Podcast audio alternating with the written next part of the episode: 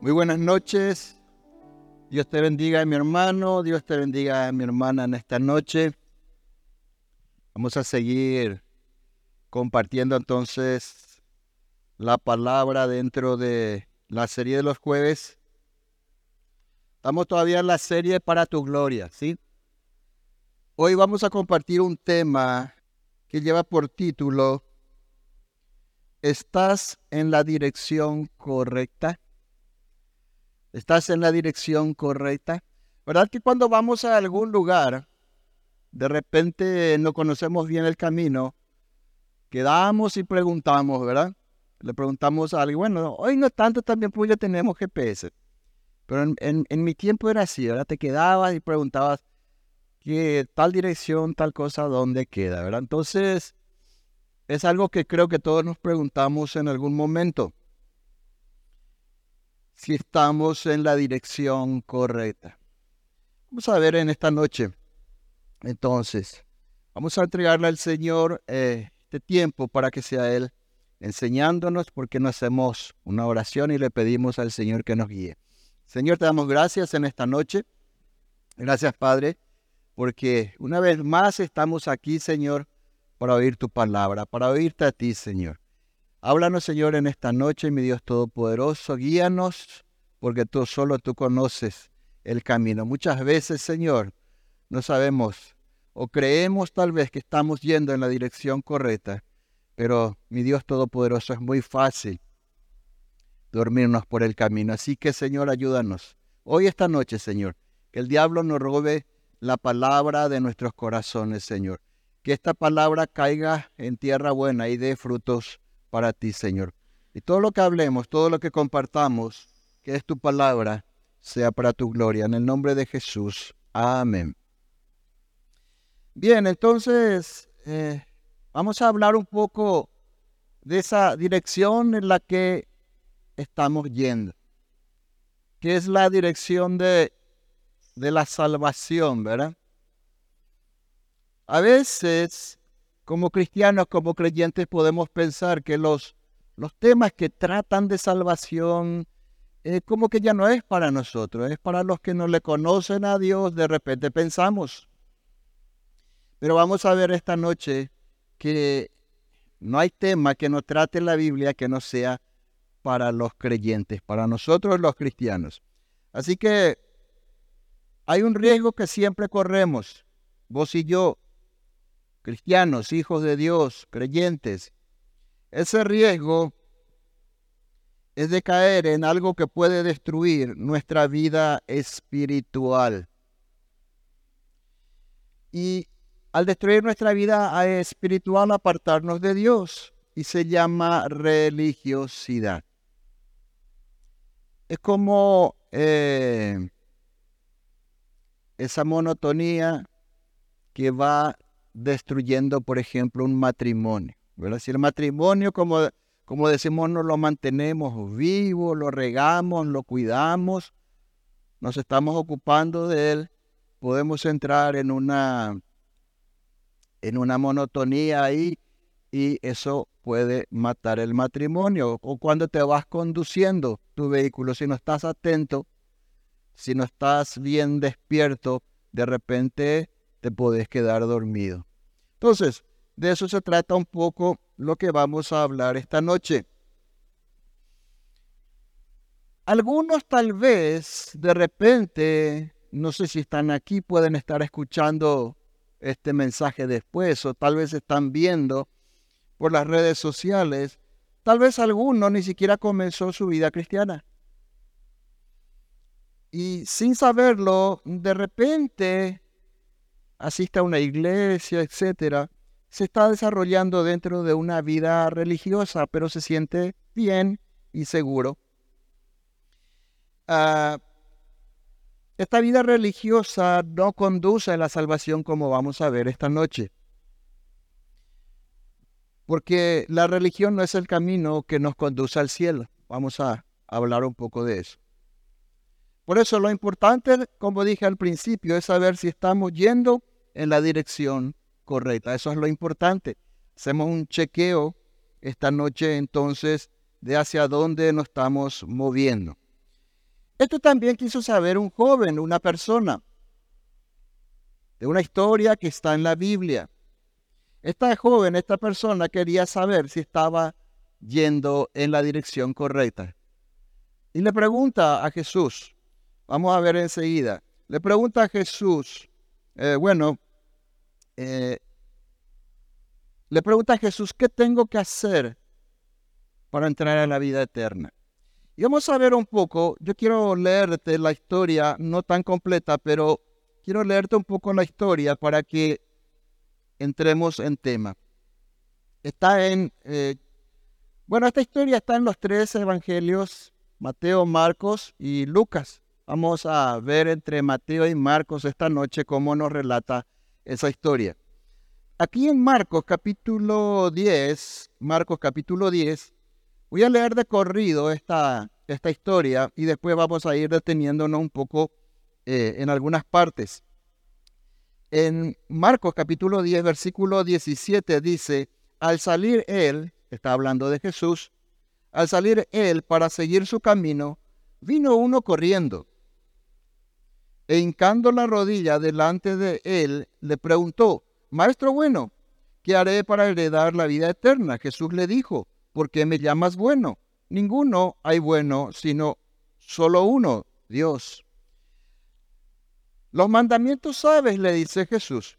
No adulteres, no mates, no hurtes, no digas falso testimonio, no defraudes, honra a tu padre y a tu madre. Él entonces respondiendo dijo, Maestro, todo esto lo he guardado desde mi juventud. Entonces Jesús mirándole le amó y dijo, una cosa te falta, anda, vende todo lo que tienes y dalo a los pobres y tendrás tesoro en el cielo. Y ven y sígueme tomando tu cruz. Pero él, afligido por esta palabra, se fue triste, porque tenía muchas posesiones. Entonces Jesús, mirando alrededor, dijo a sus discípulos, cuán difícilmente entrarán en el reino de Dios los que tienen riquezas. Los discípulos se asombraron de sus palabras, pero Jesús, respondiendo, volvió a decirles, Hijos, cuán difícil le es entrar en el reino de Dios a los que confían en las riquezas. Esa es la historia del joven rico. Entonces, eh, este joven, esta sencilla historia, pero profunda, eh, encierra el deseo de esta persona de saber si estaba yendo en la dirección correcta. Porque si miramos ahí, en, ahora en Mateo capítulo 19, versículo 20, dice, el joven le pregunta, le dijo a Jesús, todo esto lo he guardado desde mi juventud, le dice, cuando Jesús le da los, los mandamientos. ¿qué más me falta? O sea, ¿estoy bien? ¿Me estoy yendo bien? ¿Estoy caminando bien? Le pregunta a Jesús. ¿Qué más me falta? Esa es la pregunta. Es una pregunta sencilla pero profunda. Y nos, nos, muestra el deseo de esta persona de saber si estaba yendo entonces en la dirección correcta. Y esta puede ser también la misma duda que muchas veces ronda a nuestro corazón. ¿Será que estoy haciendo bien? ¿Será que estoy yendo bien? ¿Verdad? Esta historia también nos alienta entonces a enfocarnos, a enfocarnos a seguir en la dirección correcta. No te duermas. No tenemos que distraernos porque podemos dejar de caminar en la dirección correcta. De eso se trata.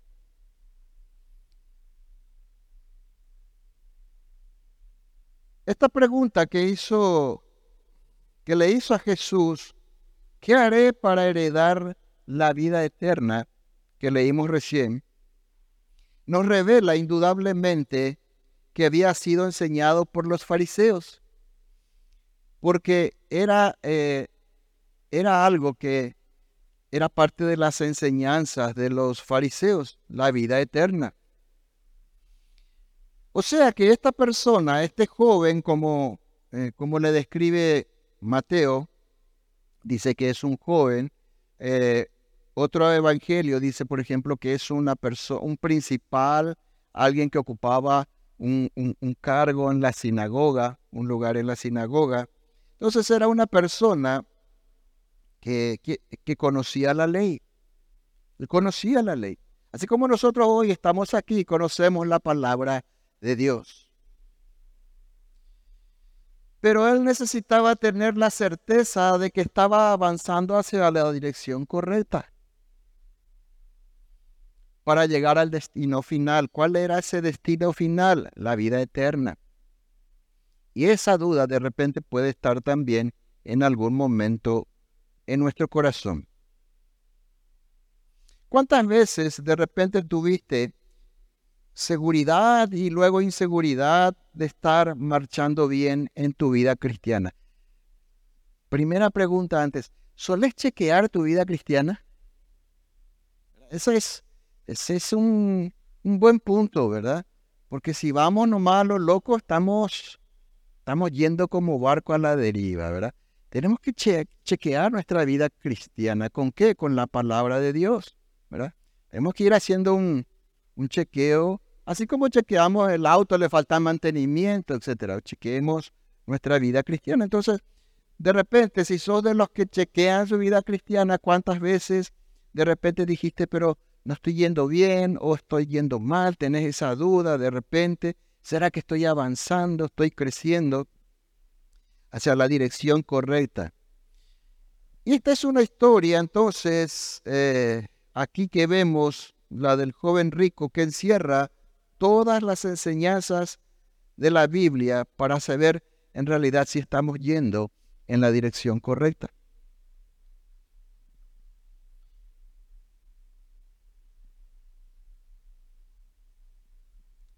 Muchas veces podemos congregarnos, estar en la iglesia, leemos la Biblia, oramos y de alguna manera obedecemos buscar o buscamos obedecer, perdón, la palabra de Dios.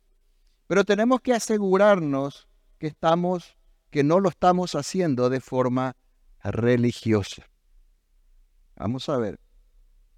Y vamos a ver en esta noche con la ayuda de este texto algunas características de un religioso o de una religiosa, de una persona que está, conoce de la palabra, pero no está marchando en la dirección correcta. En primer lugar, una persona religiosa no se percibe de la forma correcta. Marcos 10, 17, ahí donde comenzamos, fíjense lo que dice, vamos a ir leyendo ahora por parte. Dice, al salir él, Jesús, ¿verdad? Para seguir su camino, vino uno corriendo e hincando la rodilla delante de él le preguntó, Maestro bueno, le dice, ¿qué haré para heredar la vida eterna? Jesús le dijo, ¿por qué me llamas bueno? Ninguno hay bueno sino uno, Dios. Jesús no estaba negando su deidad. Jesús no estaba negando que él era Dios. Pero este joven le reconocía a él como un sencillo maestro. Maestro bueno, le dice. No como el Hijo de Dios. Qué interesante, ¿verdad? Sino solo como un maestro. Así que lo que Jesús le enseña, como este joven le ve como un maestro, un humano, pero maestro simplemente, Jesús le dice que no hay ningún ser humano bueno. Y eso todos sabemos, ¿cierto? Porque dice también en, en Romanos capítulo 3, versículos 10 al 12, dice que no hay justo ni aun uno. Después dice otra vez, no hay, en el versículo 12 dice, no hay quien haga lo bueno, no hay ni siquiera uno, dice otra vez. Entonces, ¿qué hace Jesús? En primer lugar, le acomoda un poco, pero un ratito. No hay ni un ser humano bueno, solo Dios. Porque Jesús ya sabía que este varón no le conocía en verdad a Dios, conocía la palabra de Dios, pero no le conocía a Dios. Por eso Jesús estaba tratando de llevar a este joven a Dios. Esa era la misión de Jesús en ese momento. Él quería que este joven conozca la verdadera bondad que viene de Dios. Si quieres conocer a alguien bueno, necesitas conocerle a Dios. Eso le dice Jesús. Entonces, en primer lugar, este, este joven actúa de esta manera. Vamos a ver enseguida porque él se percibía como bueno. Entonces había alguien más bueno que él en ese momento, era Jesús, un maestro para él. Entonces Jesús va poniendo las cosas en su lugar. En segundo, en segundo lugar, un religioso no percibe la salvación de forma correcta. No entiende la salvación de forma correcta. Este joven no estaba cometiendo un error trágico. Fíjense, vamos a ver enseguida lo que le dice. Él pensaba que la salvación se obtenía por las buenas obras por obedecer los mandamientos. Es más, él pensaba que estaba obedeciendo los mandamientos. Él estaba seguro que estaba obedeciendo los mandamientos. ¿Cuántas veces de repente, no sé si a vos te pasó, pero a mí me pasó, qué bien que estoy yendo, ¿verdad? Parece que estoy yendo muy bien. Y no está mal, puede ser cierto también, ¿verdad? Lo que no tenemos que hacer es descuidarnos y dormirnos, como se dice, sobre los laureles. Porque podemos quedarnos dormidos. Entonces, este joven eh, pensaba que estaba obedeciendo los mandamientos.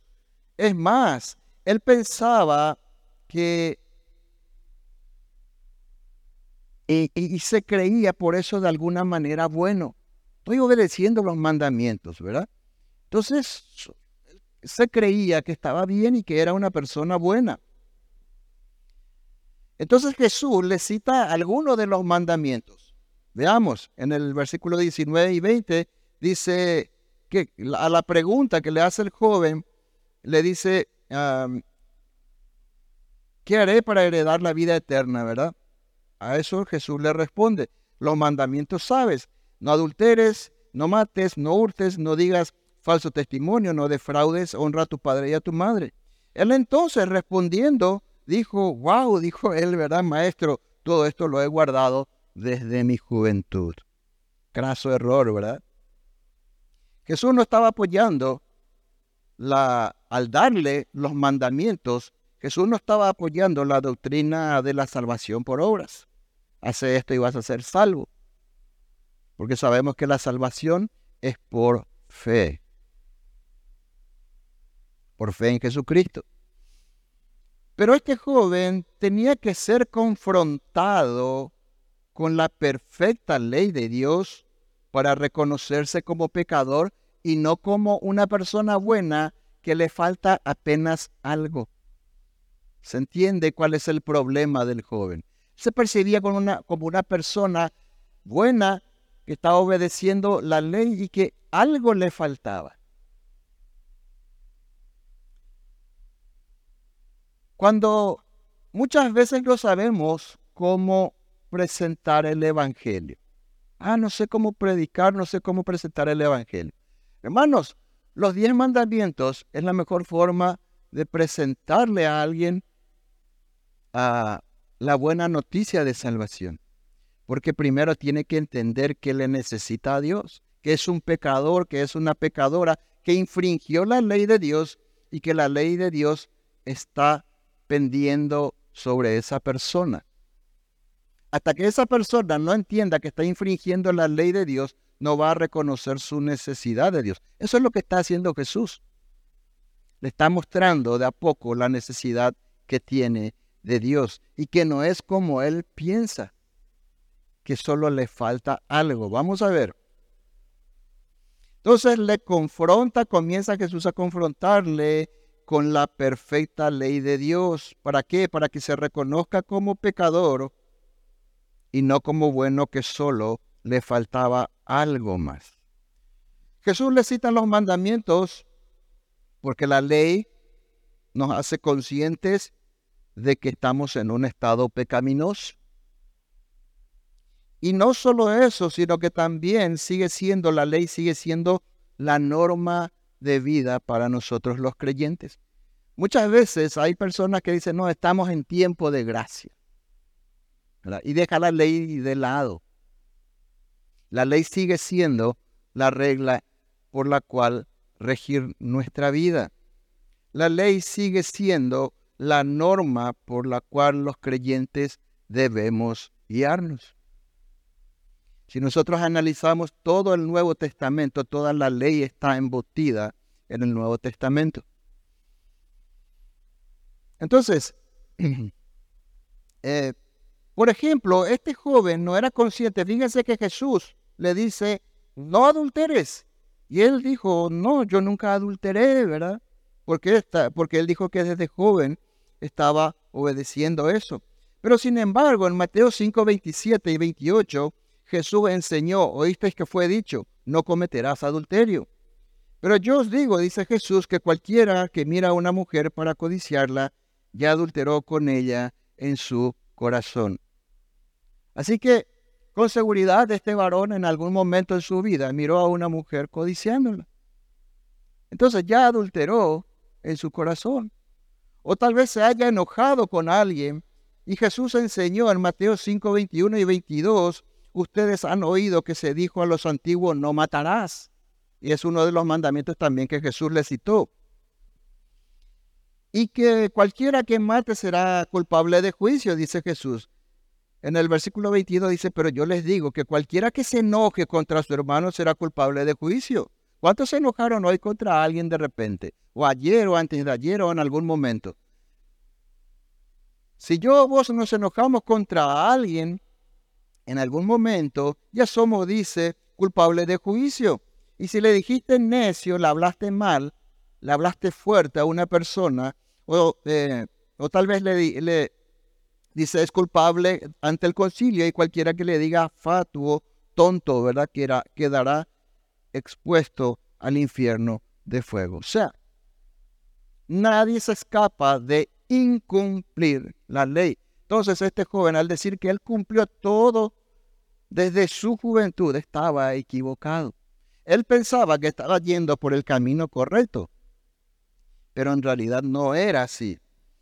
Estos pasajes, estos pasajes nos muestran que la idea de bondad, la idea de lo que es bueno, la idea de lo que es justo de este joven era muy superficial como muchas veces nos pasa a nosotros. ¿Cuántas veces escuchaste que hay personas que dicen, por ejemplo, ah, yo no, eh, eh, porque yo, yo no soy, qué sé yo, no soy pecador porque yo no mato, eh, yo no robo, no le hago mal a nadie. Es muy superficial eso. Eso es lo que está haciendo este joven. ¿verdad? Él estaba diciendo que cumplió todo eso desde su juventud y estaba equivocado. Jesús le está demostrando de a poco eso. Entonces la idea de bondad de este joven era muy superficial. Por eso su respuesta todo esto lo he guardado desde mi juventud. Y ahí en Mateo 19, 20, a esto le agrega, ¿qué más me falta? Voy a hacer más. ¿Qué más me falta? Dame más que yo voy a cumplir. ¿Verdad? Eh, tenía mucho entusiasmo, ¿verdad? Pero no, no iba a ir lejos. ¿Alguna vez dijiste algo así? ¿Alguna vez tuviste este pensamiento? Eh, ¿Será que, que, me falta? Eh, ¿Qué será que me falta? ¿Verdad? un chiqui más nomás. ¿Qué será que estoy yendo bien, pero un poco más? ¿Qué será que me falta? ¿Verdad? De repente no te preguntaste alguna vez.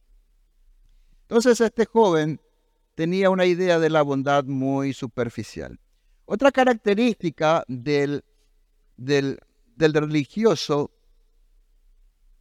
es que no entiende su verdadera necesidad. No entiende su verdadera necesidad. Marcos 10, 21, vamos siguiendo nuestra lectura. Entonces Jesús le da los mandamientos, ¿verdad? A, a este joven. En el versículo 20 y él le dice en el versículo 20, Maestro, todo lo he guardado desde mi juventud. En el versículo 21, entonces Jesús dice, mirándole, le amó. Mirándole, le amó. Si nosotros miramos un poco de corrido estos pasajes, Jesús le cita los mandamientos, él le dice que cumplió todo eso desde su juventud y Jesús mirándole le ama. Vamos a decir, wow, este joven de verdad cumplió todo esto.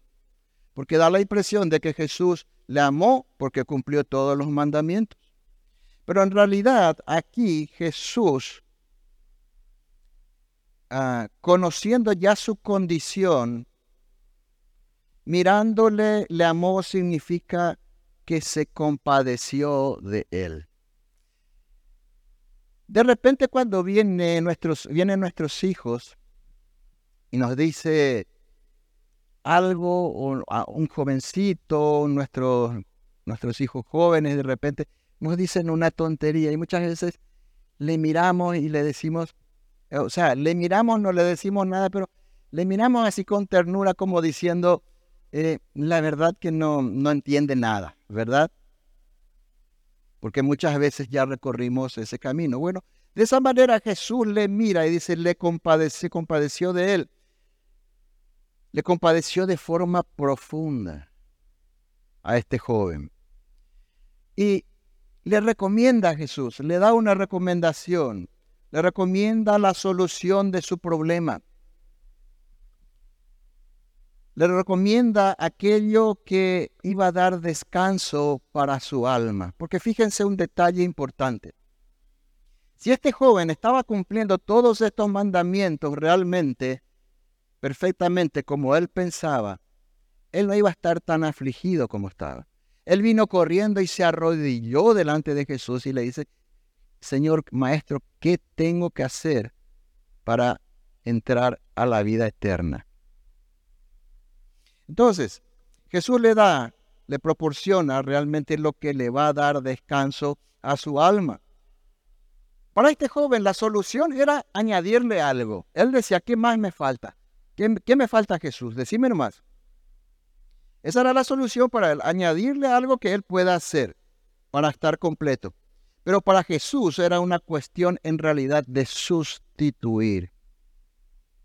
Eso era la necesidad de este joven que él no entendía.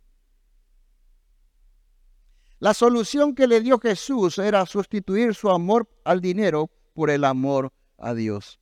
Ese, esa era la necesidad de este joven. Repito, sustituir su amor al dinero por el amor a Dios. Esa es, esa era su verdadera necesidad. Juan 17.3, fíjense lo que dice Juan 17.3. Dice, y esta es la vida eterna, que te conozcan a ti, el único Dios verdadero, y a Jesús y a Jesucristo, a quien has enviado. Hermanos, esa es la necesidad de todo ser humano. Esa es la necesidad de todo ser humano. La necesidad de un ser humano no es agregarle algo a su vida que tenga que hacer. Es conocerle a Dios, al único Dios y a Jesucristo. Esa es la necesidad de todo ser viviente. Conocer a Dios a través de Jesús. Este joven necesitaba cambiar de Dios con minúscula por un Dios con mayúscula. Este joven necesitaba cambiar del Dios en minúscula al Dios en mayúscula. Eso es lo que necesitaba este joven. Él tenía un Dios. Él tenía un ídolo. ¿Por qué? Porque todo religioso es un idólatra. ¿Por qué todo religioso es un idólatra? Porque el religioso no le conoce a Dios. Conoce de Dios, pero no le conoce a Dios. Ese es el punto. Por eso este joven debía estar dispuesto a deshacerse de todos sus bienes. ¿Qué le dijo Jesús? Una cosa te falta, le dice. Eh, entonces Jesús, mirándole la y le dijo, una cosa te falta, anda, vende todo lo que tiene y dalo a los pobres, y tendrás tesoro en el cielo, y ven y sígueme tomando tu cruz. Eso le dijo Jesús. Entonces este joven debía estar dispuesto a deshacerse de todos sus bienes y dárselo a los pobres.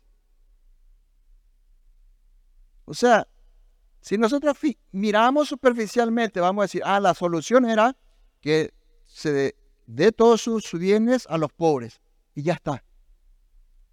Pero lo que en realidad Jesús le estaba diciendo era que cambie de Dios. Dejarle a tu ídolo dinero y ahora conocerle al verdadero Dios.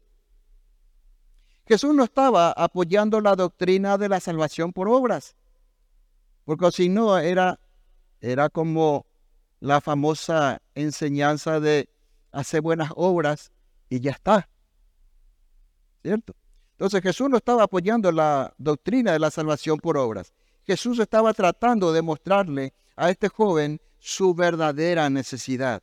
Amar a Dios con todo su corazón, con toda su alma, con toda su mente, con todas sus fuerzas y también a su prójimo, como a sí mismo.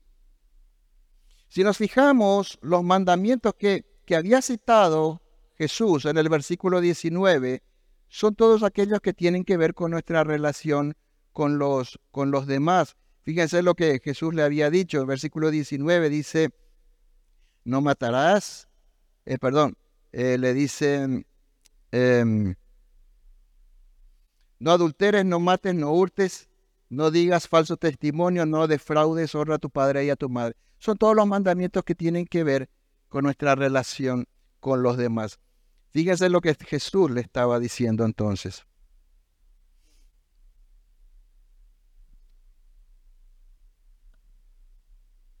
Él necesitaba aprender a amar a Dios y a su prójimo. Esa era su verdadera necesidad.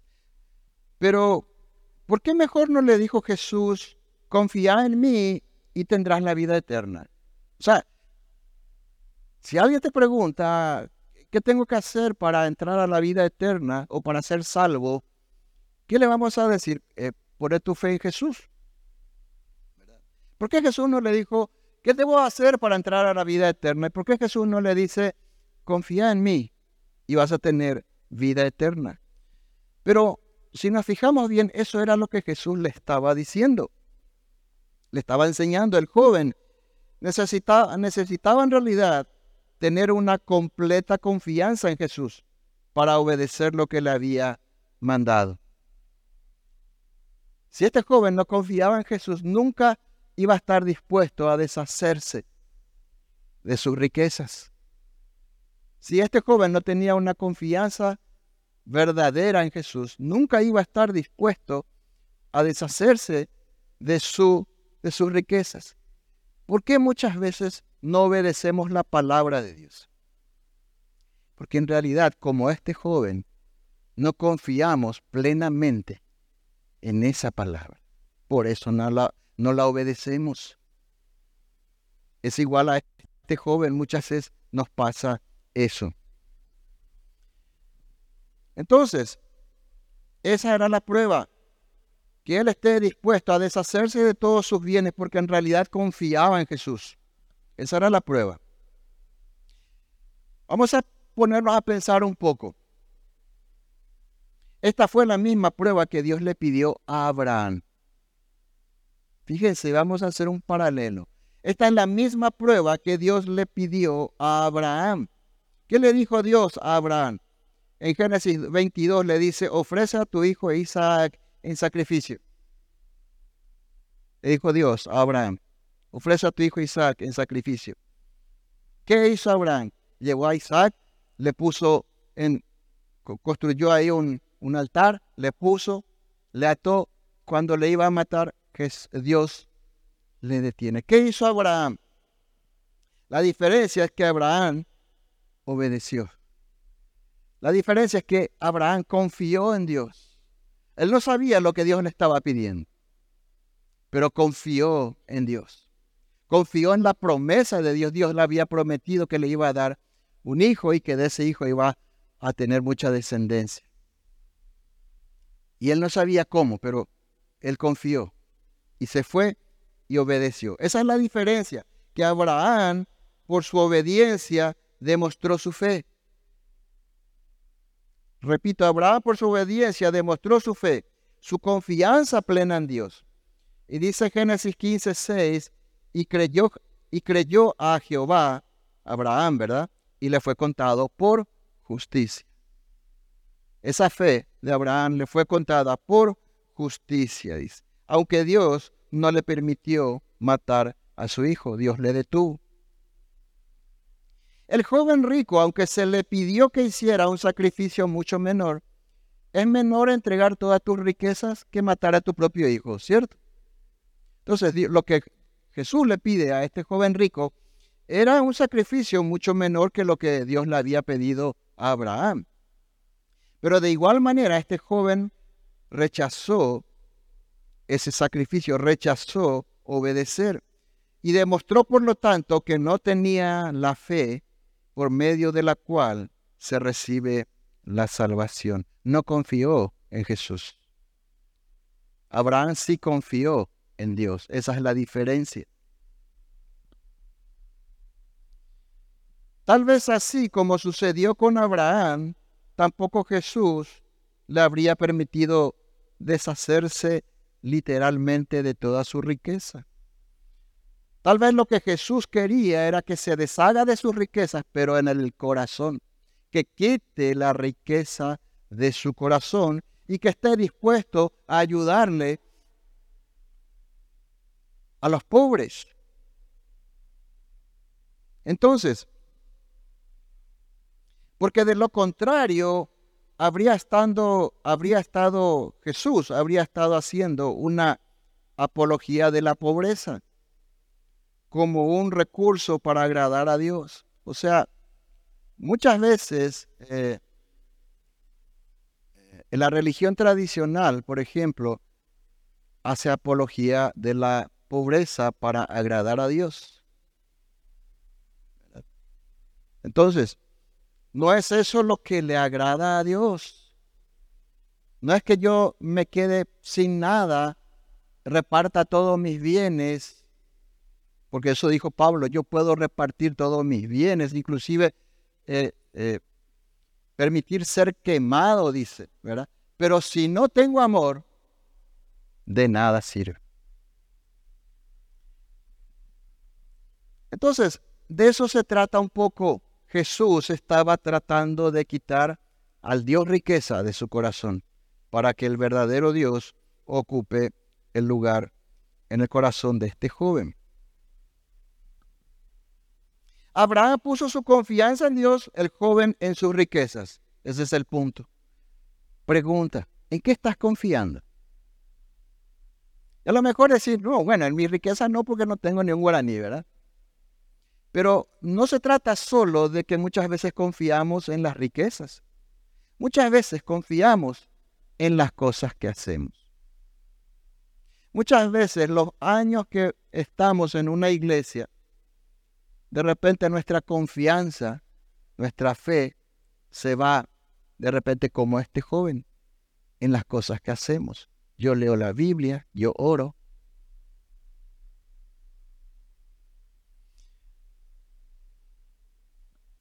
Yo recuerdo un tiempo, hermanos, eh, muchos años atrás, eh,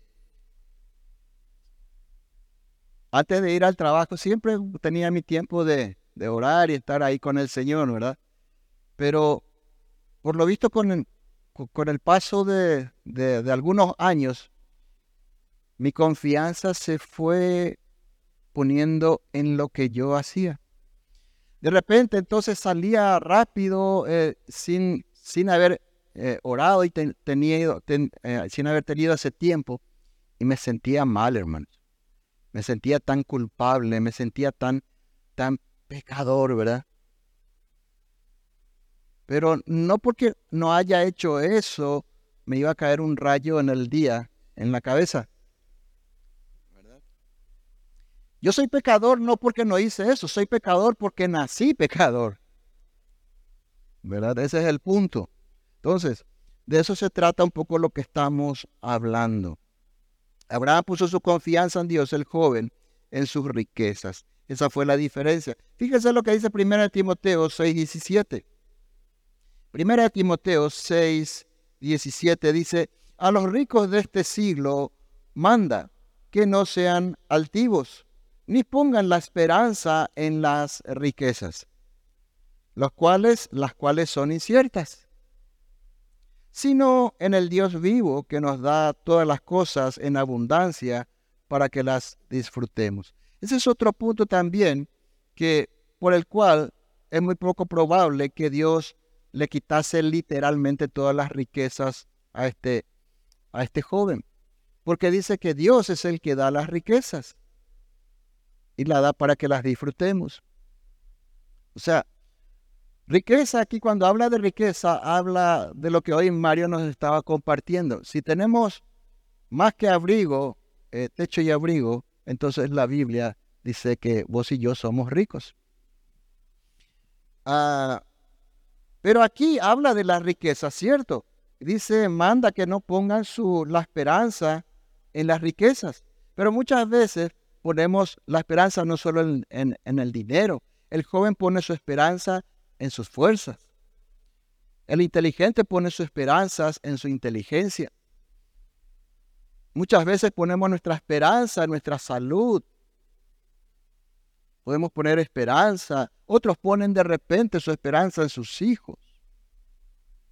Podemos poner la esperanza en que vengo todos los jueves, sábados y domingos a la iglesia. En las cosas que hago. Yo vengo eh, oro de mañana, de, de siesta, de tarde, leo la Biblia, estoy buscando obedecer, todo está bien. Y es lo que hay que hacer. No está mal, es lo que hay que hacer. Pero confiando siempre en Dios y no en las cosas que yo hago. Este joven confiaba en las cosas que él hacía. Ah, todas estas cosas las he guardado desde mi juventud. ¿Qué más me falta? Dame más porque voy a hacer más. ¿En qué estás poniendo entonces tu confianza?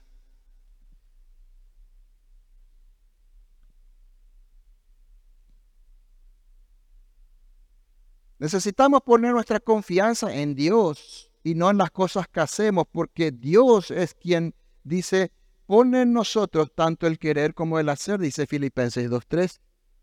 Es Dios el que hace. Si estás haciendo algo, si estás eh, ejercitándote en tu vida cristiana, es porque Dios pone tanto el querer como el hacer en tu vida.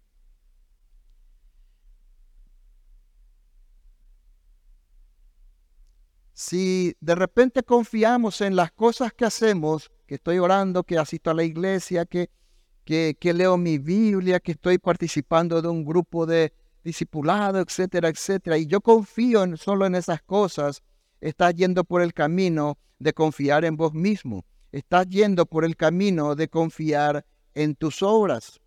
Estás rumbo entonces a la religiosidad que puede matar nuestra vida espiritual.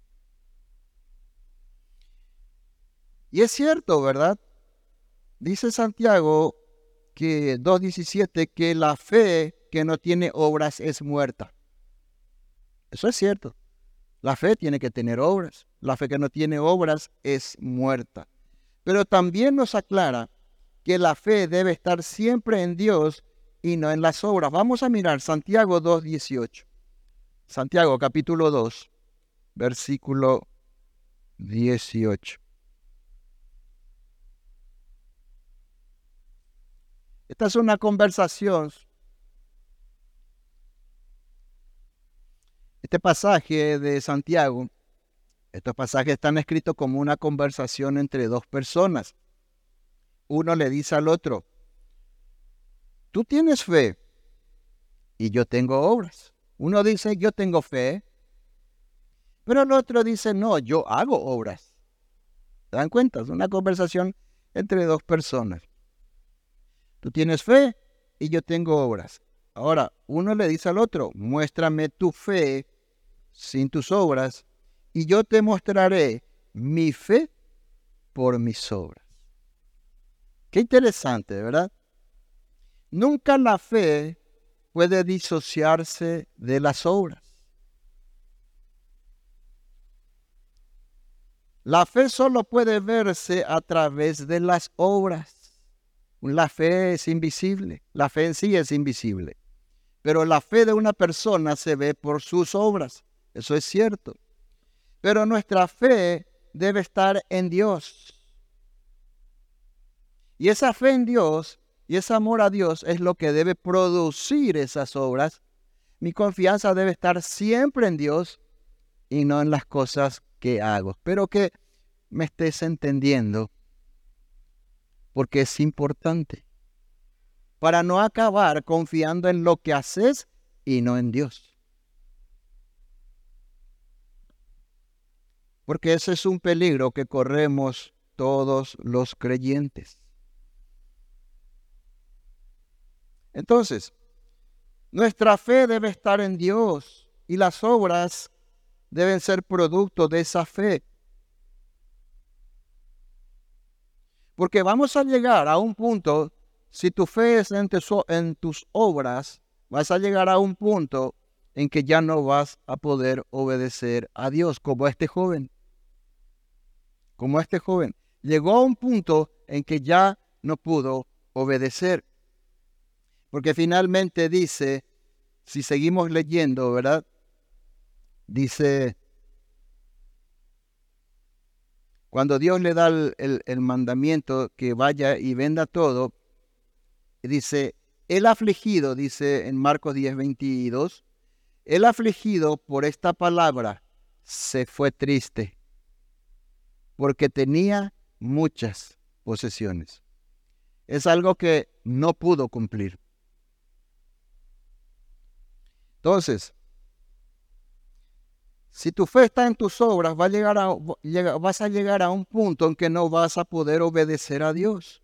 ¿Por qué? Por falta de confianza en Dios, por falta de conocer al verdadero Dios. Abraham conocía al verdadero Dios y tuvo confianza en él y tuvo fe en él y le creyó y le obedeció hasta que estuvo a punto de matar a su hijo.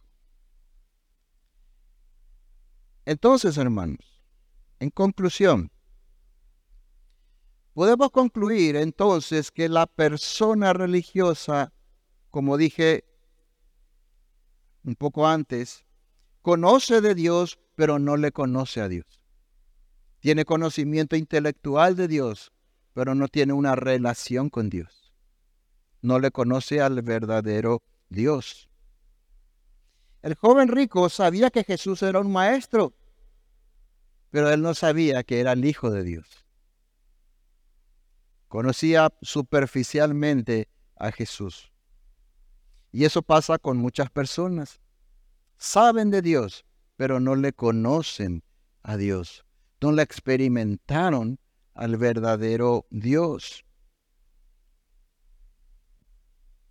joven rico no conocía íntimamente a, Jesús.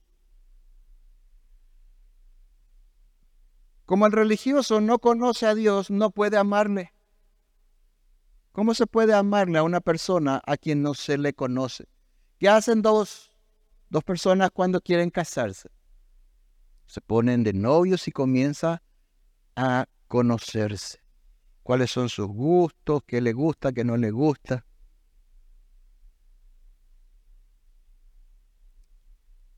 Y así es con, con el Señor. Tenemos que aprender a conocerle a Dios. Porque dice la palabra de Dios que nosotros le amamos a Él porque Él nos amó primero. Comenzamos a conocer de su amor hacia nosotros. Y eso va produciendo amor de nuestra parte hacia Él. Entonces el religioso, como no conoce a Dios, no puede amarle y tampoco puede amar a su prójimo. Eso es lo que dice el mandamiento. Ama, amar a Dios, dice el, gran mandamiento, amar a Dios con todo el corazón, con todas nuestras fuerzas, con toda nuestra alma y a nuestro prójimo como a nosotros mismos. Pero el, el requisito inicial y principal es amar a Dios. Si no le amamos a Dios, no podemos amar al prójimo. Ese es el punto. Entonces tampoco el, el religioso no puede amar a su prójimo. Y fíjense, hermanos, si nosotros no amamos verdaderamente a Dios, no amamos al prójimo, si estos dos mandamientos fallamos totalmente, si fallamos totalmente en estos dos mandamientos, estamos fallando en toda la voluntad de Dios. Estamos fallando en toda la voluntad de Dios. Qué tremendo hermanos. Muchas veces tal vez hayamos minimizado el hecho de no poder amar al prójimo. Si no amamos al prójimo es señal que no amamos verdaderamente a Dios. Si no amamos a Dios y al prójimo, entonces fallamos en todos los mandamientos de Dios, en toda la voluntad de Dios, porque en estos dos mandamientos se basan todas las enseñanzas de la Biblia, dice Mateo 22, 22 40. En estos dos mandamientos se basa, dice, todos los mandamientos, todas las enseñanzas de la Biblia. Es muy grande, estos son, son muy grandes estos dos mandamientos. Vamos a mirar por último, en el pasaje paralelo, Marcos 12:32, quiero que busque por favor. Ahí en el pasaje paralelo, porque estaba citando recién Mateo 22:40, que es el gran mandamiento, como lo cuenta Mateo. Pero vamos como cuenta Marcos estos dos pasajes, ¿verdad? Estos pasajes del gran mandamiento. Era el pasaje de Marcos, del Evangelio de Marcos, después que Jesús dice los dos mandamientos más importantes, surge una conversación entre Jesús y un escriba que estaba oyéndole. Fíjense lo que le dice Jesús, eh, perdón, lo que le dice el escriba a Jesús. Marcos 12:32 dice, entonces el escriba dijo, bien, maestro, verdad has dicho, que uno es Dios y no hay otro fuera de él. Y el amarle con todo el corazón, con todo el entendimiento, con toda el alma y con todas las fuerzas, y amar al prójimo como a uno mismo, es más que todos los holocaustos y sacrificios. Fíjense lo que Jesús le responde. Jesús entonces, viendo que había respondido sabiamente, le dijo, no estás lejos, no estás lejos, lejos del reino de Dios. Qué tremendo. Entendió este escriba los dos mandamientos más importantes. Y lo decía con toda confianza. Jesús le dijo, no estás lejos del reino de Dios. Así que si no cumplimos estos dos mandamientos, hermanos, estaremos muy lejos del reino de Dios. Amén, hermanos. Así que si salimos con esa conciencia, entonces Dios habrá hecho su trabajo en nuestras vidas. Y Dios es glorificado cuando lo hacemos, lo que hacemos, lo hacemos por amor a Él. Ahí es donde Dios es glorificado. Cuando lo que hacemos, lo hacemos por amor a Él. Ninguno que en verdad no ame a Dios podrá entrar al reino de Dios. Ese es el punto. Los religiosos no van a poder entrar al cielo. Solamente aquellos que le aman a Dios entrarán al reino de Dios conforme dice esta palabra. ¿Por qué no inclinas tu rostro?